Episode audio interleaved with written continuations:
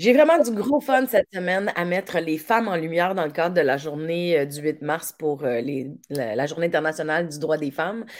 Euh, et puis là, j'aime ça, les mettre des femmes en lumière, comme je vous l'ai dit, c'est ça le concept de cette semaine, d'aller à la rencontre de femmes, de parler avec des femmes, de les mettre en lumière.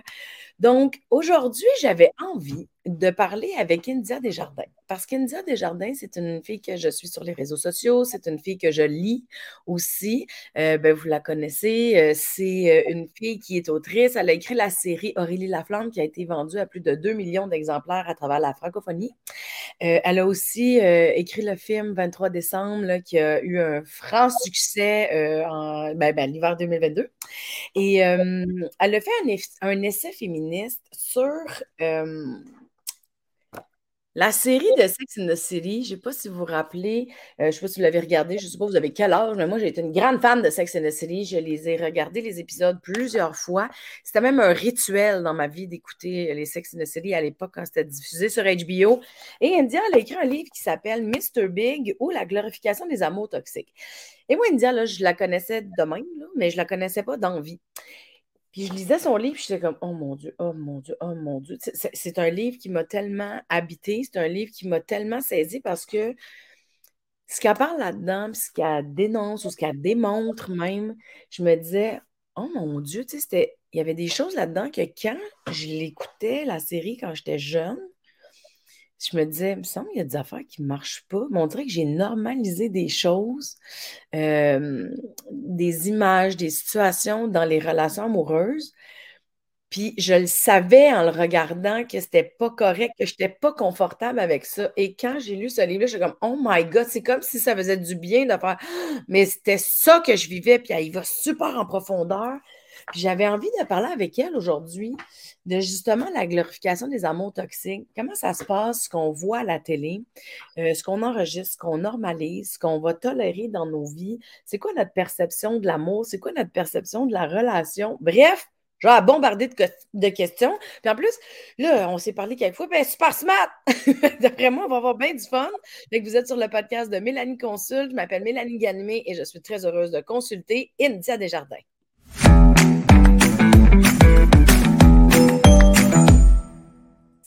Salut! Wow, t'as un beau, une belle animation. oui, ben oui, j'ai une bonne amie graphiste là, qui m'a fait ça il y a, un, petit moment, puis euh, je me trouve bien cool d'avoir un jingle. Ouais. j'ai comme l'impression que ma carrière a pris un autre niveau avec mon jingle. Ouais, t'es comme un podcast d'un autre niveau avec un oui. jingle. Ouais, ouais, c'est de la grosse, grosse technologie. Là. déjà, ça m'a tout pris qu'on prenne YouTube au début. Là, fait que... Mais merci beaucoup d'avoir accepté. Je suis contente qu'on parle de ta création en général. Merci de, cette belle présentation. Ben, merci. Euh, ben, en fait, ce qui est intéressant, c'est ta sensibilité en général, je trouve, à travers euh, tes œuvres. Puis je trouve ça le fun parce que tu es super à l'aise de parler de ta sensibilité, puis tu te sers de ta sensibilité dans ta créativité. Puis en plus, tu as l'air d'une personne, tu sais, je te connais pas, là, mais de ce que moi je perçois, tu as l'air hyper curieuse. Hein, c'est la première fois que quelqu'un me dit ça, mais oui, c'est vrai. Tout ce que tu dis, c'est vrai. Euh, puis la curiosité, ça fait vraiment partie. Euh, c'est vrai que je me pose plein de questions. C'était présent dans Aurélie Laflamme. sais, Aurélie, elle se pose plein de questions, puis euh, elle, elle, veut aller au bout de, de ces réponses-là. Puis quand j'ai commencé à écrire Mr. Big, j'avais des observations depuis, depuis longtemps. J'avais, euh, j'avais, mais c'était des observations, c'était un ressenti, puis c'était un instinct, puis c'était quelque chose que je mettais dans, dans mon écriture, mais c'était pas nécessairement confirmé. Puis on dirait que j'avais envie de faire mm. une quête. Pour moi, Mr. Big, c'était quasiment une enquête. Tu sais, c'était une enquête où j'allais chercher des réponses à des choses que j'avais dans ma tête. Tu sais, ce que tu disais, là, il y a des choses, des petites choses que tu remarquais, mais moi aussi, c'était la même affaire. Puis je me suis servi, dans le fond, de Sex and the City comme de mon exemple principal. Mais on s'entend, c'est pas la seule œuvre qui glorifie les, amours toxiques. Là. C'est, vraiment, c'est vraiment, euh, je, cherche mes mots, là, mais c'est tout le temps, c'est comme la façon oui. Mais je le comprends là, que c'est pas la, seule œuvre qu'il fait. C'est juste que, mettons, moi, selon mon âge, selon la consommation que j'ai fait de la télévision, le nombre de fois que j'ai regardé les épisodes, parce que tu sais, des fois, t'as comme une passe où t'es comme Oh! Je m'ennuie de mes personnages. Tu sais, fait que là, j'en écoute. Tu sais, moi, je peux réécouter Friends vraiment souvent. Puis Sex and the City aussi. Mais il y avait quelque chose qui me dérangeait bien gros quand j'étais jeune, puis que j'écoutais. Hey, tu sais, Sex and the City, écoute, avec mes voisins, là, on se faisait des cosmos pour écouter Sex and the City parce qu'ils prenaient des cosmopolitains, les filles, tout le temps. Mais je me souviens d'écouter, puis de regarder, puis de me dire comment ça qu'il tripe sur lui, dans le fond, il est pas smart. Puis moi, là, j'adore Sex and the City, là. Puis honnêtement, là, je, tu sais, je sais pas si c'est ma génération, là, mais je trouve que c'est une émission qui a été inégalée. Là. Tu sais, je veux dire, il n'y a pas une autre émission que je trouve qui a été aussi bonne, aussi bien écrite, aussi pour l'époque, aussi marquante, tu sais, comme, tu sais, je veux dire, des séries légères, tout ça, tu sais, il y en a plein, mais on dirait, tu sais, comme, mettons, il y a plein de monde qui écoute Emily in Paris. Moi, je trouve ça niaiseux, tu sais, je trouve que c'est comme, tu sais, je l'écoute, puis tu sais, c'est encore les mêmes affaires, le bon, le, le, le, gars avec qui on sait que, ah que ça marchera pas, puis là, le gars gentil. C'est encore les mêmes affaires, puis c'est le même producteur. Mais dans Sex and the City, il y avait vraiment, je sais pas si c'est à cause de la narration ou tout ça, il y avait vraiment un questionnement d'époque même, là, tu sais, sur les relations amoureuses. Il y a eu vraiment quelque chose avec... Moi, là, j'aime ça le réécouter, mais je trouve que c'est correct d'aimer quelque chose puis d'y apporter un point de vue critique tout en contextualisant parce que dans mon livre, je contextualise beaucoup comment est arrivé Sex and the City dans, dans la télé. C'est arrivé à une époque où il n'y avait pas nécessairement des, des, personnages féminins. Là, c'est des personnages féminins en de, de cet âge-là aussi et avec de l'argent avec l'argent, euh, il parle de sexe, tu sais, les, les, les tu sais, à un moment donné, là, il parle de sodomie dans, dans, dans, dans le fond d'un taxi, là, tu sais, c'est... Ouais, Les, les quatre dans un taxi, il parle de, tu sais, il parle de ça, là. T'avais pas ça, là, c'était fin des années 90.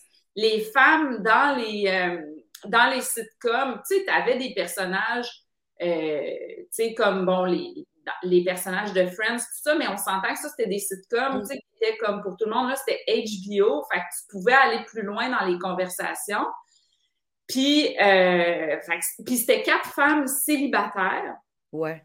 Puis ça, euh, tu sais, même la créatrice, elle a dit, là, tu sais, dans ce temps-là, tu sais, il y avait beaucoup de livres là, sur comment trouver un mari, puis tout ça. C'était mm. encore comme ça. Quand tu étais célibataire à 30 ans, là, c'était, tu étais considéré un peu comme une paria de la société. Fait que ça a quand même beaucoup changé des choses au niveau de l'indépendance des femmes. Puis c'est important de souligner que c'est avec amour que, que, que, je pose un regard ouais. critique, puis que c'est mon exemple de comment on dépeint les relations amoureuses dans les séries ou les films, puis que ce soit comédie romantique ou autre, parce que selon moi, c'est tout le temps un peu la, la même structure. Euh, mais c'est mon exemple mais qui représente tous les exemples, tu sais. Hmm.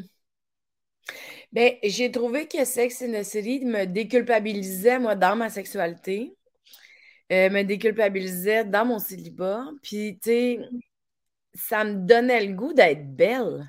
Non, c'est cool.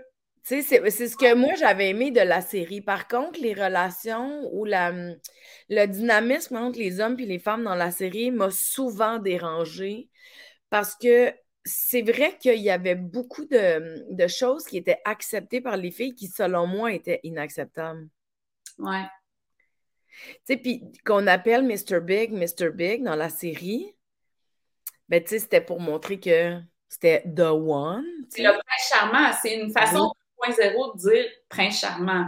Oui. Mais il était vraiment pas smart. en fait, c'est l'archétype de l'homme dominant, parce que c'est vraiment lui le dominant de la relation. C'est lui qui décide tout, tu sais. Et euh, il est flamboyant. Puis le fait qu'il s'intéresse pas vraiment, on dirait que ça le rend attrayant parce qu'il y a une quête. Le personnage, elle a une quête active de OK, lui, je vais tout faire, je vais, ça va être la course contre la montre pour l'attraper. Tu sais, ça va être lui le, trésor qu'il faut attraper à, la fin. Et, euh, et, c'est ça, tu sais, c'est lui qui décide tout et elle, ça la rend, euh, je pense, comme n'importe qui qui vivrait une relation où tu n'as jamais ton mot à dire. Mm. Euh, ça la rend avec un comportement erratique. Puis il y, a un chapitre là que si c'était à refaire, il y a un chapitre que je mettrais, ok, que, qui manque dans mon livre, parce qu'il y a bien du monde qui disent ouais mais Carrie là, tu sais, elle, méritait dans le fond là, tu sais, dans le fond elle était pas super saine elle non plus, puis tout ça, puis je trouve que c'est une méconnaissance souvent de, la manipulation, de la violence psychologique, c'est que ça, crée, ça crée vraiment une, une, anxiété, tu comprends plus ta vie. Là. Tu aimes quelqu'un, cette personne-là te dit je t'aime, mais je ne veux pas être avec toi. Parce que on pourrait résumer ça comme ça, là, tu sais. Puis c'est moi qui va décider des moments où on va être ensemble, c'est moi qui va décider des moments où on sera plus ensemble. Et là, tu te mets à te poser plein de questions. Tu dis ouais, mais il m'a dit qu'il m'aime, mais là, dans le fond, il veut pas ce que je veux. Puis là, tu te déplaces un peu dans tes propres valeurs. Tu sais, admettons que toi, là, tu as voulu être.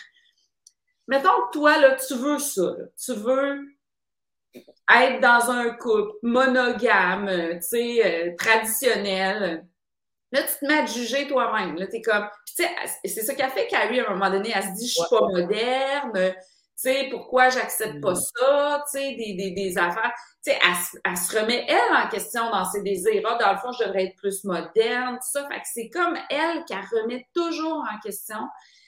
Puis, comme si ses désirs à elle n'étaient pas valides. Tu sais, fait qu'elle, mettons, elle a le goût d'être en amour, puis elle a le goût d'être dans un couple monogame, euh, tu sais, puis d'habiter avec quelqu'un. Elle a le droit, tu sais. Si c'était pas ça qu'elle voulait, ça serait parfait pour elle. Mais c'est ça qu'elle veut. Mais là, il faut tout le temps qu'elle se déplace, elle, dans ses propres. Alors que lui, on le voit aller, là. Lui, il est juste. Il est juste. Il Lui, il dit Je veux pas me marier, je veux pas. Là, on se dit Pourquoi qu'elle reste? Puis ça, c'est tout le temps, tu sais, dans une relation. Tu sais, il y a toutes sortes de formes de violence. Puis, tu sais, moi, je parle beaucoup de la violence psychologique là-dedans. Puis la manipulation, ça en fait partie. Puis, tu sais, ce qu'on reconnaît comme la violence conjugale, souvent, c'est quand une fille, elle a des bleus, puis tout ça, puis que, tu sais, c'est bien clair qu'il y a eu des coups et tout ça. Mais la violence peut prendre plusieurs formes. Puis la violence verbale, la violence psychologique, la violence financière, ça, c'est des, des, formes que ça peut prendre. Euh, puis il y a la violence sexuelle aussi. Il y a cinq formes de violence, en fait. Puis la violence psychologique, ben, c'est de créer un rapport de domination, un rapport inégal, en fait, entre deux personnes. Donc, c'est un rapport asymétrique. Et il y a une des personnes qui décide tout et qui manipule l'autre. Je vais te donner un, exemple très clair de gaslighting, euh, tu sais, parce que, bon, là, je, je parle, j'espère que tu me suis, là, parce que ça fait dans ma tête. Mais, tu sais, bon, dans la violence euh, psychologique, il y a, euh, il y a de la manipulation. Puis dans la manipulation, il y a des choses euh, qui sont, tu sais, sont pas nécessairement, c'est des choses qu'on on se parle dans la psychopop maintenant, comme mettons le gaslighting. Le gaslighting, ça va être quand tu essaies de minimiser la réalité de, de l'autre. Comme par exemple, si, si, si je te dis, Hey Mélanie, tu m'as fait euh, tu m'as fait de la peine parce que tu m'as dit j'ai jamais dit ça. J'ai jamais dit ça, puis c'est toi qui t'imagines tout le temps des affaires, tu sais.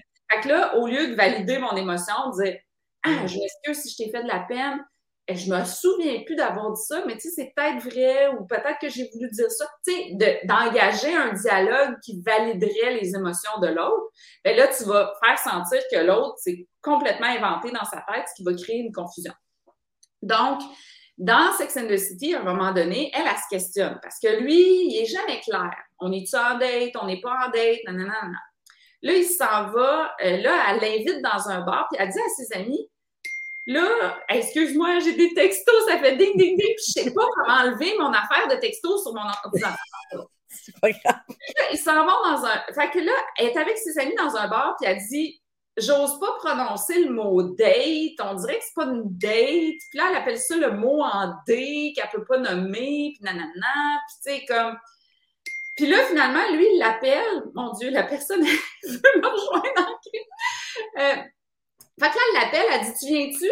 Il dit non, j'aurai pas le temps. Fait que là, elle est déçue, il viendra pas. Gars, sa date est annulée. Fait qu'elle se fait du fun dans le party, puis tout ça. Puis là, elle parle avec un gars. Hmm. Puis là, le gars, il a, une- il a un piercing la langue. Puis là, elle se fait du fun avec lui. Elle dit Ah, montre-moi ton piercing, nanana. Et là, Mr. Big arrive. Puis il fait Ah, t'es là? Je te cherche partout depuis une heure. Elle, là, il a dit qu'il viendrait pas là. Elle a le droit de se faire du fun comme elle veut. Fait que là, elle dit Ah, ben cool, ben maintenant que t'es arrivé, on va se faire du fun ensemble. Il fait Regarde, moi, là, j'avais une heure, j'ai passé mon heure à te chercher, maintenant c'est terminé. Bye. Il s'en va. Fait que culpabilisation. Culpabilisation, ça fait partie de la violence psychologique. Fait qu'elle, elle se sent super mal. Alors qu'elle s'est fait dire qu'il viendrait pas, puis Mm. que là, il est venu. Fait que c'est comme si elle, là, pendant qu'il, alors qu'elle était supposée de pas venir, là, il aurait fallu que, qu'elle reste seule dans un coin à se morfondre, puis que Ouais. quand il la retrouve, il fasse Ah, tu es toute seule et vierge et dans un coin à m'attendre. Parfait. Là, je te pèterai pas une coche puis je te ferai pas sentir coupable de pas m'avoir attendu alors que je t'avais dit que je viendrais pas. Puis là, il, il- là, elle dit Ouais, mais t'avais dit que tu viendrais pas. Il dit Ben, c'est pas ça que j'ai dit. Fait que, tu sais, elle, là, confusion, confusion. Fait que, tu sais, moi, quand on me dit Carrie était tout aussi toxique que lui, tu sais, on, on dit souvent ça de souvent des, des, des, des, des victimes de, de violences psychologiques, que la personne est tout aussi toxique parce que souvent la personne, elle le devient un peu parce qu'elle est intoxiquée, fait qu'elle se questionne. Elle devient une personne épouvantable à côtoyer parce qu'elle est tout le temps genre Hey, là, il m'a dit ça, nanana, il m'a pas appelé, ta ta ta ta ta ta ta. Ça crée un bon scénario de série.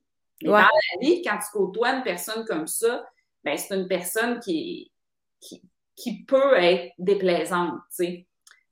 Fait que je sais pas si c'est clair, mon affaire, là, si Ben-. Ben, c'est clair, mais j'ai comme le goût d'ouvrir cette conversation-là. On dirait parce que je me dis, tu sais, euh, c'est comme si, ben, dans mon, dans mon regard pour le moment, j'ai l'impression que Carrie ne s'autorise pas à ressentir ce qu'elle ressent, puis elle s'autorise pas à avoir besoin de ce qu'elle a de besoin. Fait que souvent, elle va aller essayer d'avoir un reflet validant chez Mr. Big, mais en même temps, Mr. Big démontre sa dominance. Fait que là, elle a se remet en question, s'empêche de ressentir qu'est-ce qu'elle ressent, là, ose pas trop nommer des choses parce qu'elle est dans ses peurs. Mais moi, je trouvais que, tu sais, il y avait quelque chose de dérangeant. J'avais l'impression que les peurs de Carrie gagnaient tout le temps.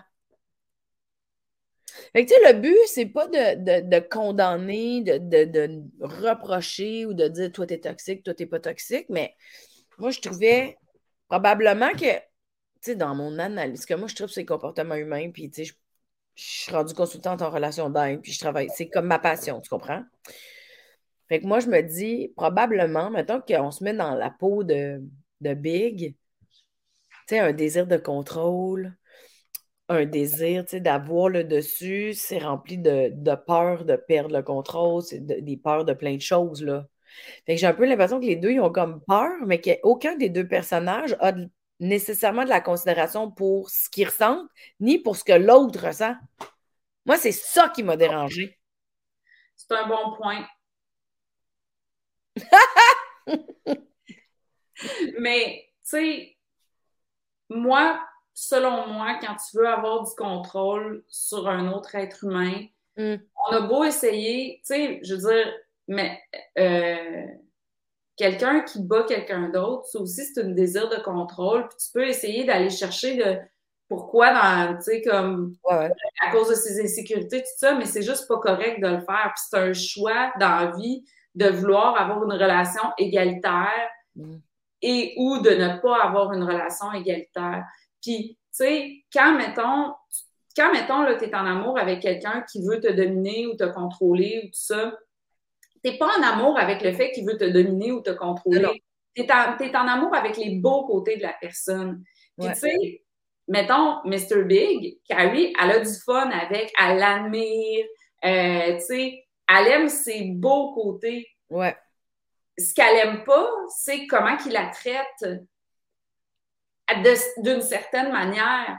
Elle aime pas que quand, mettons, euh, elle veut un mot clair sur une date, euh, ben que lui reste flou. Elle aime pas que au début il commence à se fréquenter, puis lui il lui dit pas que il va il va continuer à fréquenter d'autres personnes. Donc elle, elle, lui dit elle lui dit tu m'as pas dit que là on on, on, on, on fréquentait d'autres personnes. Puis ça tu sais c'était on, on en parle beaucoup de plus en plus le consentement, tu sais de se parler des choses, tu sais.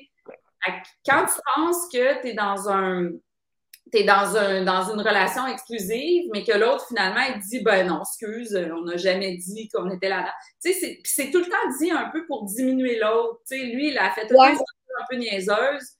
Mais tu sais, je trouve que c'est vrai que Carrie a trip sur Big. Elle, elle, aime le gars parce qu'elle l'admire, puis ils ont du fun, tout ça, mais puis elle n'aime pas certains de ses comportements, on pourrait dire ça. Mais je pense qu'elle ne s'aime pas dans certains de ses comportements à elle, face à lui non plus. Ouais. Tu sais, j'ai un peu l'impression que c'est là que c'est toxique. Ça se peut-tu? Parce que, que quelqu'un ait des comportements toxiques, comme ça se peut. C'est malheureux, mais ça se peut. Mais ça devient une relation toxique où t'aimes pas tes propres comportements dans ta relation avec l'autre. Ça se peut-tu? Ben, sûrement, tu sais, sûrement, puis tu sais, moi, je me, je me questionne plus sur la représentation, puis tu sais, sur la violence psychologique, puis oui, ça devient une relation toxique, c'est sûr, quand c'est une relation, tu sais. Euh, ouais. Mais moi, là où je voulais me questionner, c'est que quand on voit une relation comme ça, qui est présentée comme la grosse romance, puis comme l'idéal à atteindre, fait qu'on nous montre que l'idéal à atteindre, c'est une relation qui ne fonctionne pas où euh, la, la, personne qui veut euh, l'autre personne, visiblement, ça la rend malheureuse. Puis qu'on nous présente qu'à la fin de ça, quand tu as assez souffert, quand tu t'es assez battu, à la fin, il y a un happy end. Mais est-ce que ça peut avoir une influence sur nous? Puis moi, tu sais, à travers mes questionnements, je me suis, tu sais, j'ai lu beaucoup d'études là-dessus. Hmm. Puis, euh, tu sais, quand tu lis des études, il y a tout le temps des études qui disent oui puis des études qui disent non. fait que tu as les deux côtés, tu sais, puis tu as, des, as des bons arguments des deux côtés. Euh, ce que j'ai trouvé là, comme, comme consensus dans la psychologie, c'est que quand il y a un comportement violent qui est, qui est présenté à l'écran, euh, si tu n'as pas de prédisposition à la violence, tu ne seras pas nécessairement, euh, tu, seras pas nécessairement porté à reproduire des comportements violents. Pourtant, il va y avoir une désensibilisation. Ça, ah, il y a une désensibilisation à la violence.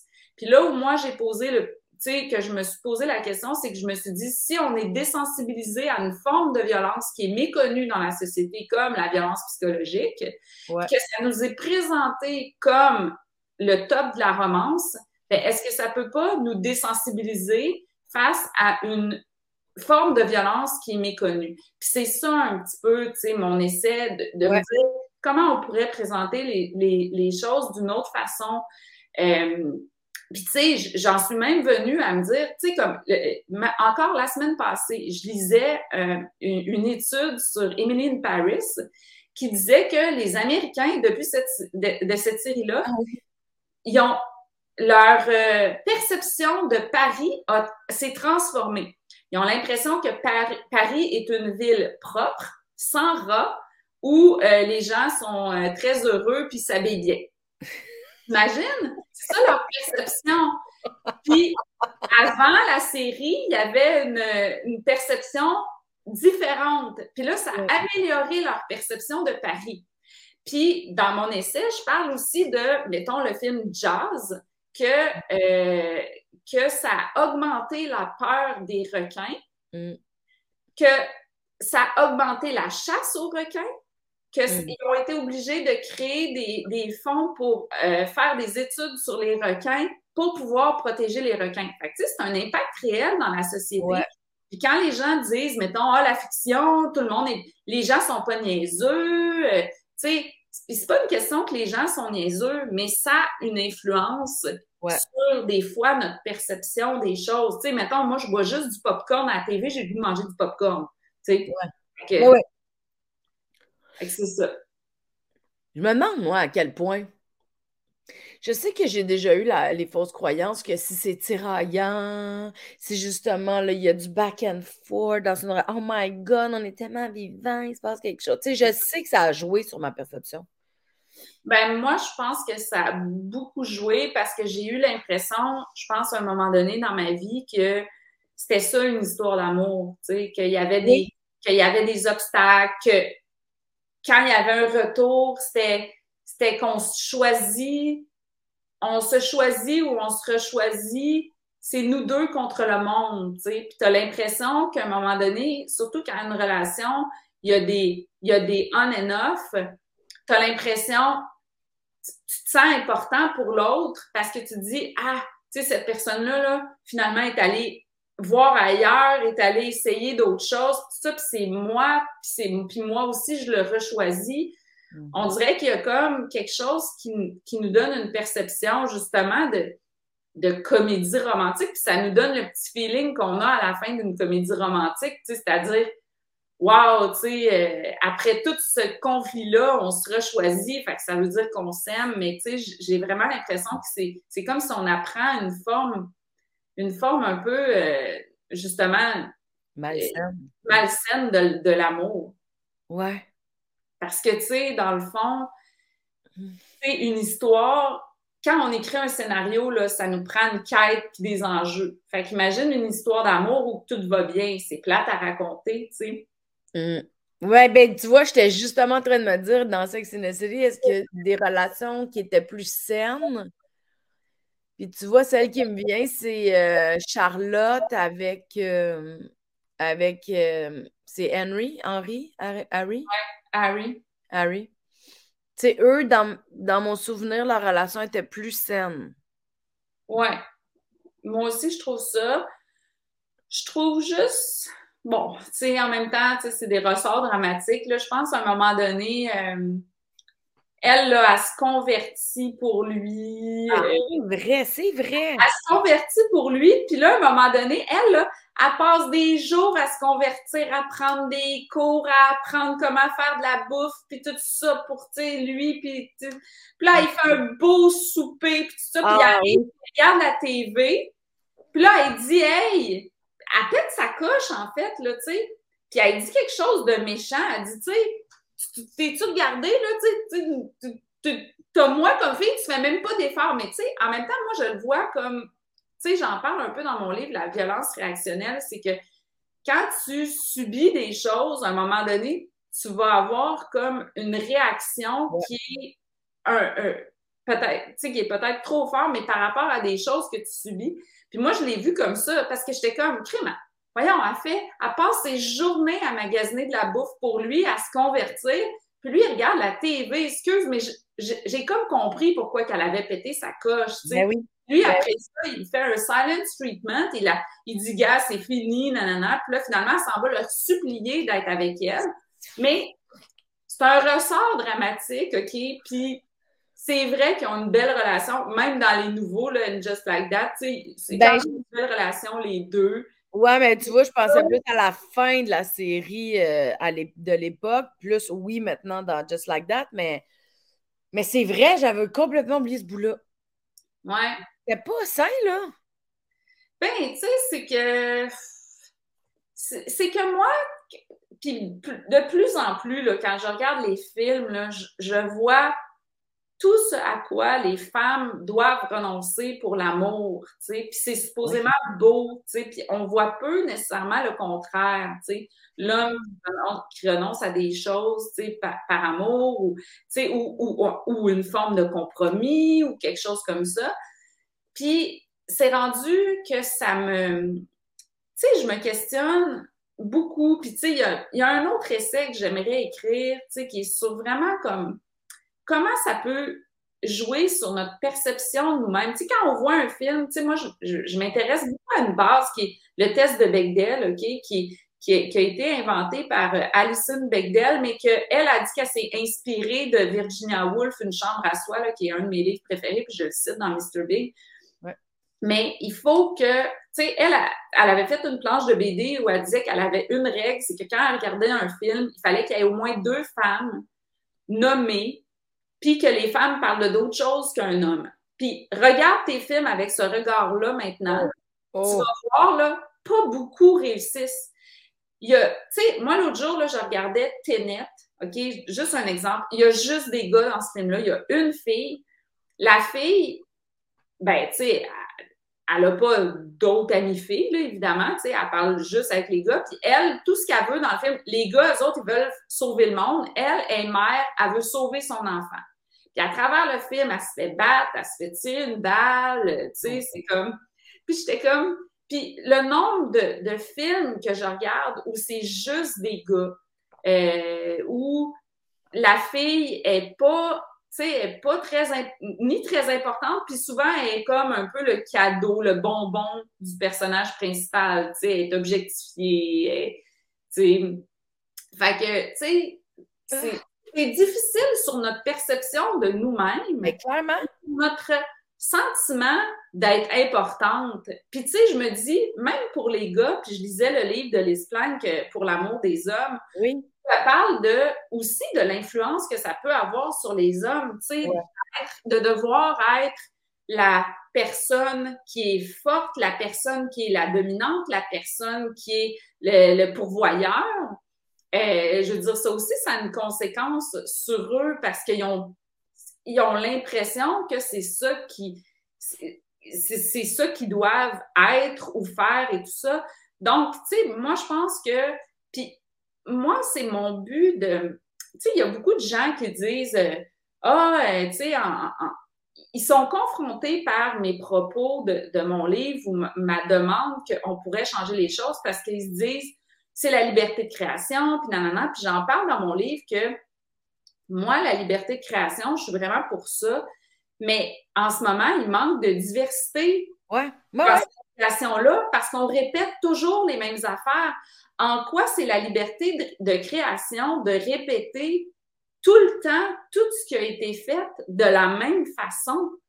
Je comprends pas c'est quoi la liberté. C'est la liberté de répéter, dans le fond. C'est pas la liberté de créer, parce que la liberté de créer, c'est de créer des nouvelles affaires.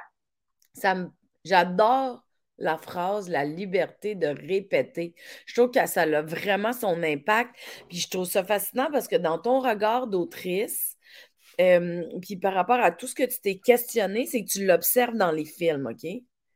Moi, dans mon regard d'humoriste, je vais être obligée de te dire que la liberté de répéter, là, euh, je fais, comme les, les, les, cette joke-là, là, à un moment donné, moi, j'en reviens pas que des jeunes humoristes la, la reproduisent. Je suis comme, OK, en 1995, on avait compris qu'il y a certains gars qui n'aiment pas ça, aller aux pommes avec leur blonde. On avait compris en 1995. En 2020, vous n'êtes pas obligés de la faire, les boys. On ben, avait compris là, il y a 30 ans. C'est pas pour rien, tu sais. Euh, je fais deux parenthèses, là, puis pour répondre à la joke des pommes, parce que, tu sais, c'est vrai, les gars sont incurés d'aller aux pommes. Tu sais, c'est... Parce qu'il y a plein de gars qui disent je comprends même pas pourquoi ils font cette joke-là. Tu sais, moi, j'aime ça aller aux pommes avec ma Oui, mais ça reste toujours bien. Mais ça reste toujours bien une journée. Tu sais, c'est comme. C'est ça, mais c'est une journée à l'extérieur avec tes amis ou ta famille. mais c'est pas pour rien que Sylvie puis moi, dans le numéro qu'on avait fait aux Oliviers en 2019, on avait un gag où est-ce qu'on disait les gars sont écœurés d'aller aux pommes, les pommes, les pommes. On disait mais c'est qui qui a accepté d'aller aux pommes? C'est toi! Tu sais, je veux dire, comme un moment donné, passe à autre chose. Mais, Mais c'est comme si, moi, là, des fois, là, je regarde des films, je suis comme, OK, ça va nous prendre combien de films? Combien de numéros d'humour? Combien de. pour, pour qu'on comprenne que les gars nous aiment pas finalement, qu'ils aiment pas ça être avec nous autres? Hey, je regardais le dernier show de Seinfeld, là, OK? Puis on s'entend, c'est rendu un, un monsieur, là, euh, dans 70 ans, je sais pas trop quoi, là. Puis j'étais comme, OK, c'est ça l'humoriste préféré là, des jeunes humoristes là, qui citent tout le temps. C'est un gars qui passe un show au complet à nous dire que sa belle blonde de 30 ans, là, elle veut passer du temps avec lui, puis ça le gosse. Hey, pauvre petit, hein? Hey, hey, monsieur de 70 ans qui a une belle blonde de 30 ans qui veut passer du temps avec toi. Pauvre toi! C'est dur, ta vie, hein, de monsieur riche qui a une belle blonde de 30 ans? Mm. Mais en même temps, en même temps, tu sais, un film avec une relation d'amour saine, ça serait un film plate, mettons. C'est plate, je me sens mal de dire ça, mais mais un numéro avec un, un, un, humoriste qui va faire euh, une dynamique de son couple, si ça va bien, il n'y a pas de punch. Non, je sais, mais je pense qu'il y a des nouvelles affaires qu'on peut dire. Oui. En fait, c'est là la, créativité, la liberté de créativité. Comment on pourrait trouver une, nouvelle façon de le dire, une nouvelle façon de le faire? Tu sais, moi, je veux essayer, quitte à, quitte à être maladroit, tu sais. Ouais. Euh, je, tu sais, moi, je l'ai essayé dans Aurélie, je l'ai essayé dans 23 décembre. Euh, je, vois plein. Tu sais, euh, Gina Davis, elle a un, institut, un institut où elle, commande des études comme ça pour la représentation des femmes. Puis elle, elle a un peu la même théorie que moi, c'est-à-dire que ce qu'on voit comme femme, ben, il faut que ça nous influence à être empowered. C'est-à-dire que si on voit beaucoup de policières, de présidentes de compagnie, de ci, de ça, ben, ça va, comme les hommes, ils ont une multitude de personnages auxquels s'identifier, mais nous, on est presque tout le temps obligé de s'identifier à des hommes, tu sais. Donc, on n'a pas, euh, tu sais, parce qu'on n'a pas beaucoup, tu sais, souvent, la, sais, puis je te parle de statistiques, là. OK? Il y a tout le temps des gens, oui, mais dans tel film, il y en a eu. OK, oui, OK. Le contraire, mais parlons de statistiques, là. Tu sais, la, majorité, c'est telle affaire, tu sais. Donc, euh, puis grâce à ses efforts, à Gina Davis, qui fait plein de rencontres avec les studios, moi, je vois qu'il y a un, effort, un changement. Comme dans les films de Disney, je vois de plus en plus euh, l'effort se, manifester. Puis des fois, c'est maladroit, mais c'est correct parce que il y a des transitions. tu sais, moi, je dis pas que je le fais parfaitement, tu sais. Euh, dans 23 décembre, j'ai essayé. Peut y avoir des maladresses, puis c'est correct, mais tu sais, on essaye des affaires, on, peut essayer. Là, tu sais, on n'est pas obligé de passer de un à l'autre. Tu sais, moi, mettons, je, respecte les codes de la comédie romantique, mais j'ai essayé de de twister des petites affaires qu'on voit, tu sais, comme mettons, moi, mettons, c'est le gars qui va renoncer à, tu sais, qui va choisir, bon, des choses comme ça, tu sais. Fait que, tu sais, puis moi, je voulais vraiment que les couples, ça soit des beaux couples, tu sais, qu'il peut y avoir des conflits, mais, tu sais, des conflits, puis de la violence ou des conflits, puis de, de la toxicité, c'est pas la même chose, tu sais. Il y a des conflits qui peuvent arriver dans des couples, mais je veux dire, puis dans la vie, puis avec nos parents, puis avec tout ça, puis que, tu sais, ces conflits-là, ça existe, ça fait partie de la vie, tu sais. Mais il y a des... Mais, ça, mais quand c'est dans un rapport égalitaire, ben c'est différent que quand c'est dans un rapport asymétrique. Ben, ça va permettre la transformation, ça va permettre le changement, ça va permettre une nouvelle avenue, ça va permettre autre chose s'il y a un conflit qui est fait dans l'équilibre, puis dans le respect, tu vois, c'est ça, dans le fond. C'est quand c'est qu'on démontre souvent les inégalités, mais on va pas souvent dans les pas les solutions, mais c'est qu'on tape souvent sur le clou des mêmes comportements puis des mêmes situations qui vont souvent dévaloriser un personnage plus que l'autre. Oui, puis qui va valoriser une forme de relation qui est soit traditionnel ou soit dans les mêmes ouais. dans les mêmes rôles très bien campés, qu'on voit tout le temps se répéter, la fille qui est une mère puis qui s'occupe euh, de, de, du quotidien, puis le gars qui travaille puis qui a tout le, euh, le, Tu sais, mettons, là, je reviens, ta phrase, ça me trotte dans la tête, la liberté de répéter, là. Ça me. Je viens juste de la sortir, j'ai jamais dit ça en plus. Mais j'adore ça, j'adore ça, merci. Je trouve qu'on n'est pas nécessairement dans la liberté d'expression, on est dans la liberté de répéter. Puis c'est comme si, quand j'ai un peu l'impression que ça chamboule aussi les gens quand on se permet de sortir dans une créativité différente ou d'apporter quelque chose, tu sais, on dirait que ça confronte. Ouais. Ouais, ouais.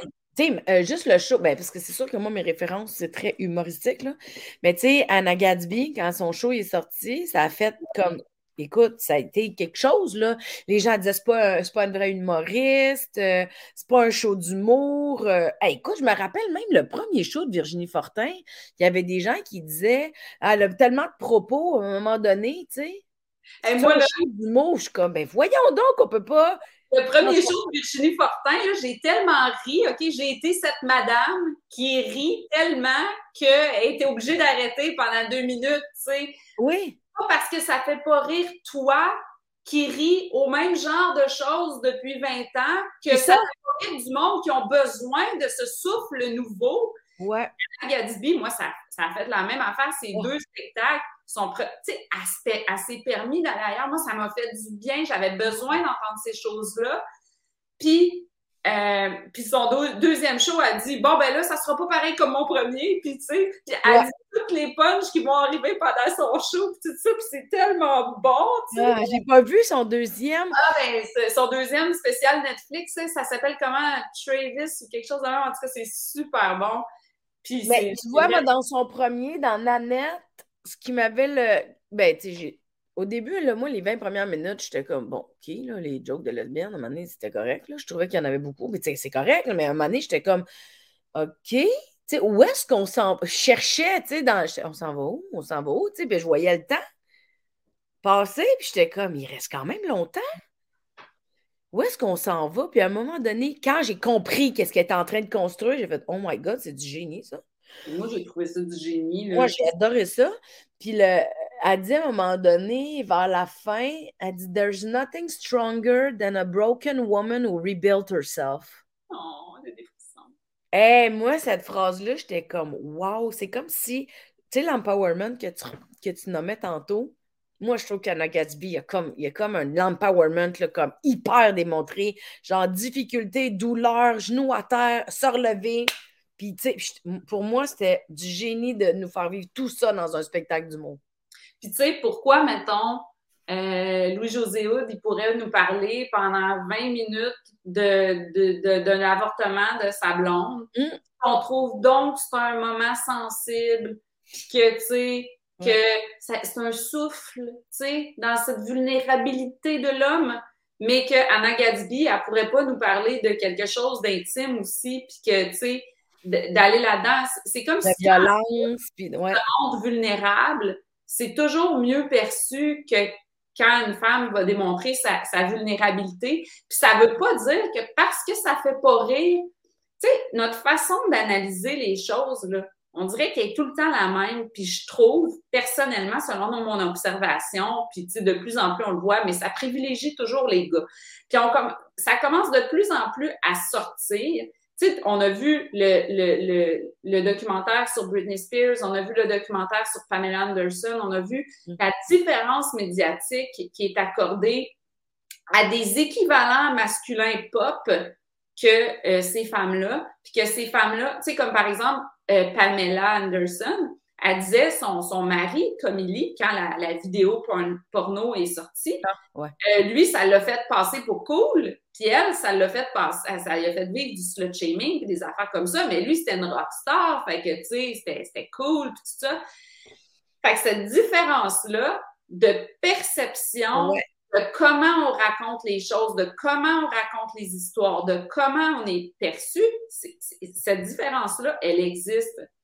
Puis moi, ben, c'est quelque chose qui, après Mr. Big, on dirait que ce questionnement-là, c'est ça que j'ai en dedans de moi en ce moment, de cette différence de perception-là qui change nous-mêmes, notre perception de nous-mêmes, notre, notre relation avec les autres femmes, tu sais. Ouais. Ben, dis donc, à force de justement aller, quand tu as fait toutes tes recherches pour le livre, quand tu as fait tous tes questionnements, puis que tu t'es mis à, te questionner aussi, non seulement sur les comportements, la représentativité euh, dans les séries télé, dans les films, mais aussi la perception, parce que c'est quand même deux paliers différents, là. Tu sais, voir l'influence, après ça, la perception de nous-mêmes par rapport à l'influence. Est-ce que toi, tu as changé comme personne? Ben, moi, là, j'ai commencé à, tu sais, déjà, j'avais, j'avais le, La conscience. cette conscience-là, mais c'est sûr que plus on, plus j'ai fait des recherches, plus j'ai mis des mots, plus il y a des biais que je me suis moi-même déconstruit, tu sais, puis je, je, je, travaille encore ça, tu sais. Comme par exemple, je remarque beaucoup plus euh, souvent, quand euh, il y a un personnage de, de, de, mère et fils, je remarque beaucoup la, la différence d'âge. On prend souvent une femme de, du presque même âge de l'homme pour jouer sa mère. Ça me fait parce que c'est comme on s'est écrit sur Instagram parce que j'avais vu une de tes euh, stories passées pour le film avec Jello puis ben, le gars, là, que je me rappelle. Oui, Jennifer Coolidge pour être la mère de. Comment il s'appelle? En tout cas, je sais pas. Ils ont 10 ans de différence. Ils ont 10 ans de différence, puis elle joue sa mère, puis tu m'avais renvoyé ça, puis ça m'avait frappé, là. J'étais comme, oh mon Dieu, mais c'était pas. Mais tu sais, il y a plein de choses comme ça que je remarque, comme je suis plus capable. Tu sais, je veux dire, maintenant que je te l'ai dit, là, quand tu vas voir des films puis que c'est juste des gars, c'est impossible de pas le voir. Puis, ça développe une frustration, tu sais, ça développe pourquoi il n'y a pas plus de filles, pourquoi. Euh, Mais ce qui est intéressant, c'est de commencer à observer, de se dire quel est le personnage féminin, quelle est sa position. Tu sais, est-ce que c'est un personnage de victime? Est-ce que c'est un personnage euh, trop tolérant? Est-ce que c'est un personnage tu sais, qui est valorisé uniquement dans ce qu'elle fait et non ce qu'elle est? Tu sais, je trouve que l'observation change tout. Tu sais, quand tu donnes une grille d'observation, tu fais comme, OK, ta minute, là, c'est que ça tape sur le clou tout le temps. Ça tape sur le clou tout le temps. Puis là, ça fait que nous, à un moment donné, on pense qu'on est ça. Oh, c'est ça. On pense que c'est comme ça qu'il faut agir, tu sais, en tant que fille. Moi, je pense que bien souvent, je me suis. J'ai agi d'une façon parce que je pensais que c'était comme ça qu'il fallait que j'agisse. Je comprends. Puis, tu sais, je veux dire, c'est pas. Euh, c'est quelque chose que je réfléchis. tu sais, quand je te dis, j'essaye de me déconstruire, euh, tu sais, comme je donner un exemple. Ah, j'ai écouté un podcast ces temps-ci tellement drôle, là. Ça, c'est, le podcast, ça s'appelle If Book Could, Kills. OK? Puis, euh, Could Kill, en tout cas, je, je parle mal en anglais. Mais j'écoute des podcasts en, anglais, mais après ça, quand je, quand je dis les dons, je, parle mal. Mais euh, ça analyse des livres qui ont eu un gros impact dans la société. Puis, comme euh, Le Secret, euh, Mars et Vénus, tout ça. Puis, Mars et Vénus, je ne l'ai jamais lu, mm-hmm. mais je, ça m'a quand même influencé parce que c'est tellement la culture. Puis, eux autres, il démontre à quel point que c'est n'importe quoi ce qu'ils disent dans ce livre-là. C'est même pas fait par quelqu'un qui a des connaissances en psychologie. Tu sais, c'est juste un gars qui est... Puis c'est tellement drôle parce qu'ils déconstruisent le livre. Puis je, me suis rendu compte, depuis les dernières années, je me déconstruis beaucoup. Euh, comment on dit... Euh, tu sais, comme, mettons, au début, quand j'ai rencontré mon chum, moi, je me disais, ah, dans notre couple, euh, moi, je suis l'émotive, puis lui, il est, le, il est le rationnel, tout ça. Puis finalement, je me suis vraiment déconstruit ça, puis j'ai essayé de me voir comme des personnes entières, puis il y a vraiment des fois où c'est lui l'émotif, et que c'est moi qui prends le, rôle. Tu sais, quand on va chez le vétérinaire, là, le vétérinaire, il parle à mon chum, parce que mon chum, c'est un professionnel dans la santé, puis il se dit, lui, elle, là, elle, va pleurer, puis lui, euh, tu sais, bon, mon chum, là, dans ces moments-là, -là, c'est lui qui est complètement déconfit à l'intérieur, puis c'est moi qui est en charge, tu sais, parce que c'est moi qui ai plus de, tu sais, je suis plus capable de rester rationnel dans ces moments-là, tu sais. Mais lui, non, tu sais. Mais eux autres, ils se disent, ah, c'est le gars, c'est un professionnel de la santé, c'est lui qui va être rationnel, puis elle, elle va être, elle va avoir trop de peine, tu sais. Mais c'est complètement. Ça veut dire que là, on est, en tout cas, on jase, là. On n'est pas en train d'établir des grands faits de, de vie, mais mettons, on jase, là. Ça veut dire qu'on a souvent des perceptions de comment l'autre va se sentir, comment l'autre, on, on va projeter quelque chose, ce qui va nous donner une fausse image. Mais c'est qu'on va quand même vivre la vie et les dynamiques et créer des situations dans la fausse image. Très, très bon résumé, là, c'était écœurant, Mais c'est parce qu'on est constamment dans une illusion d'abord. Ben, tu sais, moi, je pense que c'est c'est vraiment, comme tu as dit tantôt, on tape sur le clou. Je pense que ça vient, tu sais, c'est pour ça que je suis allée un peu dans l'historique dans, dans, mon livre Mr. Big, tu sais, je, suis retournée en arrière, tu sais, pourquoi, tu sais. Puis, tu sais, quand tu regardes, quand tu recules dans l'histoire, la femme était pas considérée comme une personne, tu sais, euh, au Canada, euh, la femme, le, légalement, on est devenu une personne en 1929, tu sais. Ah, bon, la femme était comme considérée comme, elle avait un statut d'enfant. Euh, elle avait euh, un statut de, de, bien, de bien matériel qu'on pouvait échanger. sais. Donc, euh, tu sais, c'est sûr que. C'est pas si loin, là. C'est ça. C'est pas si loin. Tu sais, mon père, l'autre jour, il m'a montré un contrat euh, qui a retrouvé de, des, des, maîtresses d'école au Québec.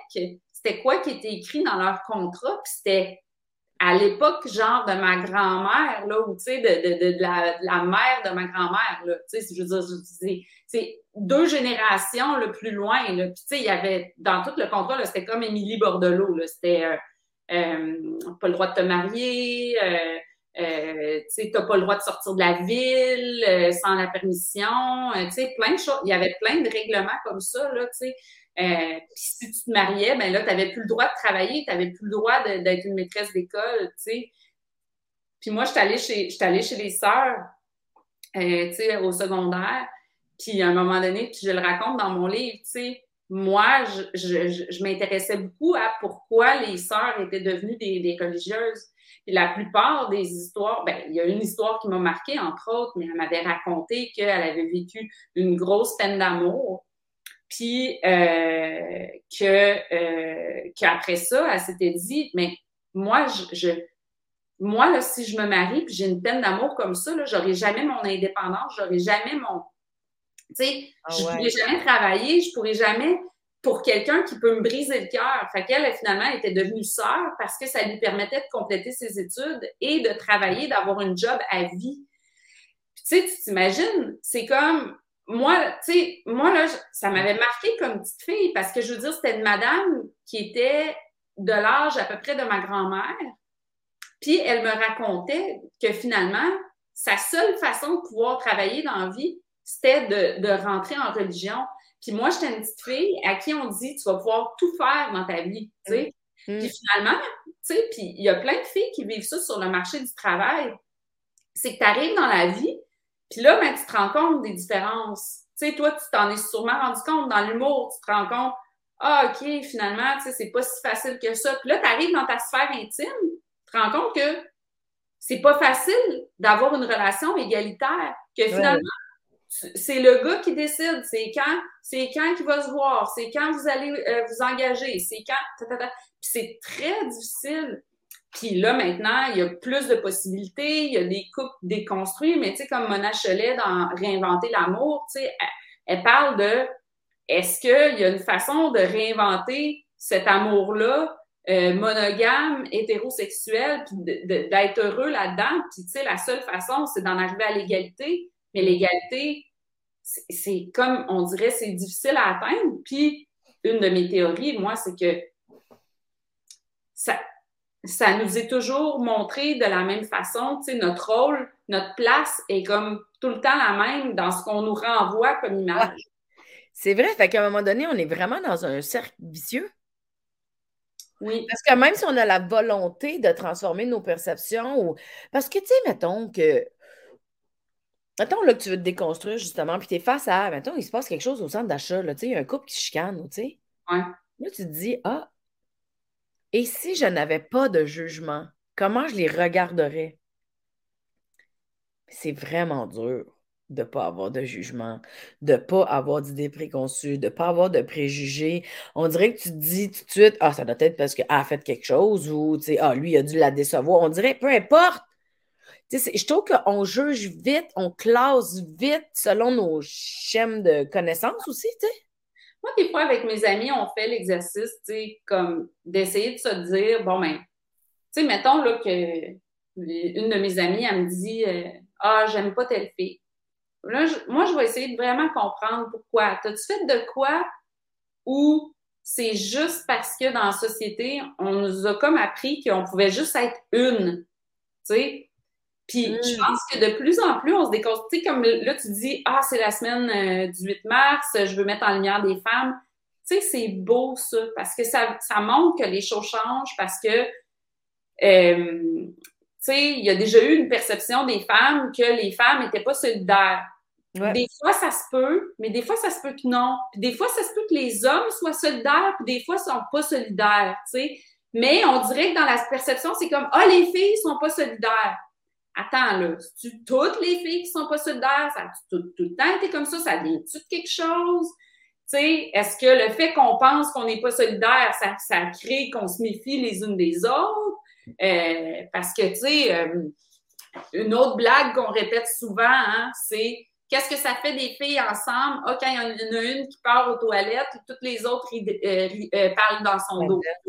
Ça, ça nous est répété, répété, répété ça fait qu'on on pense tout le temps qu'on doit se méfier des autres filles. Alors que quand tu regardes Occupation Double, les filles sont toutes fines les unes envers les autres, puis les gars, ils, se backstab. C'est comme, OK, ben finalement, tu sais, euh, comme ce qu'on nous dit. Fait, ouais.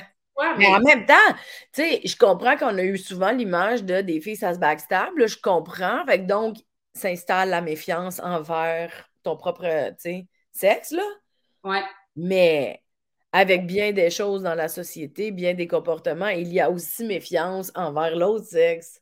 Ben c'est drôle parce que c'est comme si ça se reflète dans plein d'affaires, dans plein de perceptions, puis dans plein de choix. Mais moi, ce que j'entends d'une partie de notre conversation, du moins, c'est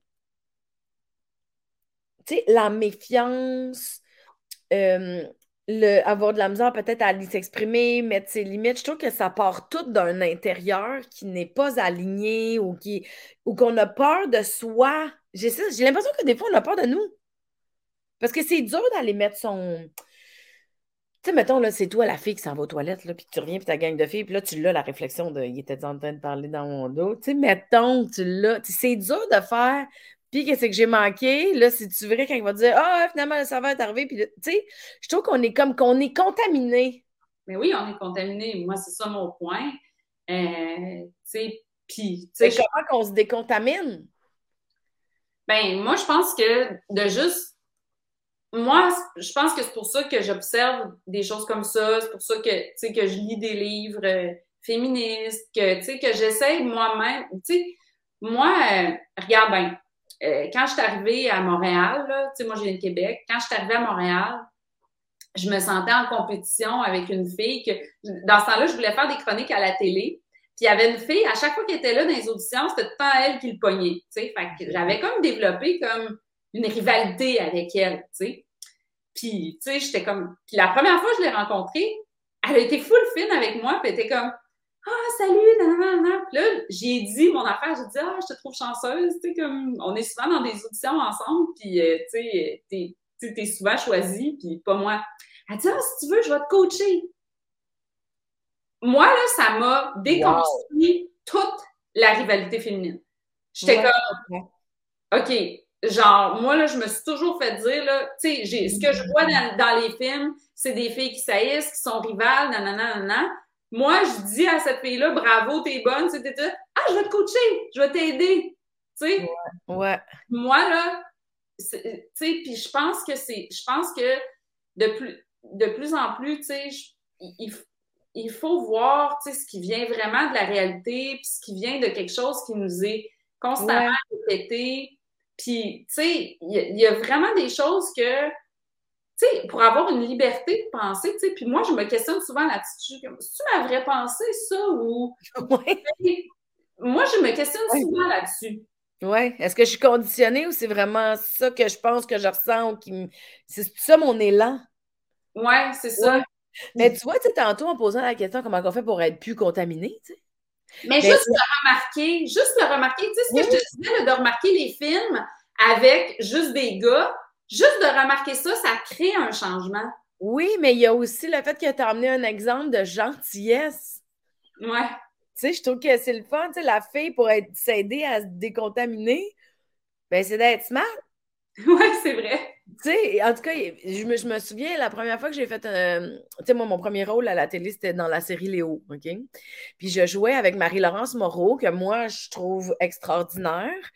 Et j'avais une perception, d'un plateau, parce que les humoristes sont tout le temps tout seuls. Puis là, ben là, je me ramassais avec plein de monde. Puis moi, j'étais un peu un sentiment d'imposteur quand même, mais je suis contente d'être là, mais J'essaie de me demander comment ça va se passer. Puis Marie-Laurence, d'une générosité incroyable, me dit Attends-tu qu'on se pratique ensemble? Mais elle, c'est ça son métier, tu sais. Puis moi, j'étais comme Waouh, elle, est à l'aise de m'amener pour qu'on s'élève. Ouais. Moi aussi, ça, ça, ça m'a fait penser à ton exemple de la fille qui était smart avec toi pour dire Ah, ben, je vais t'aider à t'élever. Oui, pour avoir. C'est gros, là. Je trouve ça beau puis des exemples positifs. Puis moi, je pense que plus on, le remarque, plus on sort de notre, justement, de notre perception, de notre préjugé. Puis c'est pour ça que j'ai pris cette, tu sais, comme dans mon livre, pour en revenir à Mr. Big, j'ai pris l'exemple, sais, un exemple que je pouvais déconstruire pour que les gens puissent le remarquer. Puis après ça, tu sais, il y a une psychologue qui m'avait dit, tu sais, pour mon livre, dans les recherches pour mon livre, que tu sais, comment on sort, mettons, des affaires de relations toxiques ou de ces affaires-là, ben, il faut, il faut euh, et s'écouter, écouter ses émotions, écouter son sentiment de confusion. Ça, c'est la, c'est, la première alerte. Tu sais, s'écouter soi, puis ça revient un peu à ce que tu disais au début, tu sais, sur, sur, euh, tu sais, Carrie, ce qu'elle aurait pu faire, tout ça.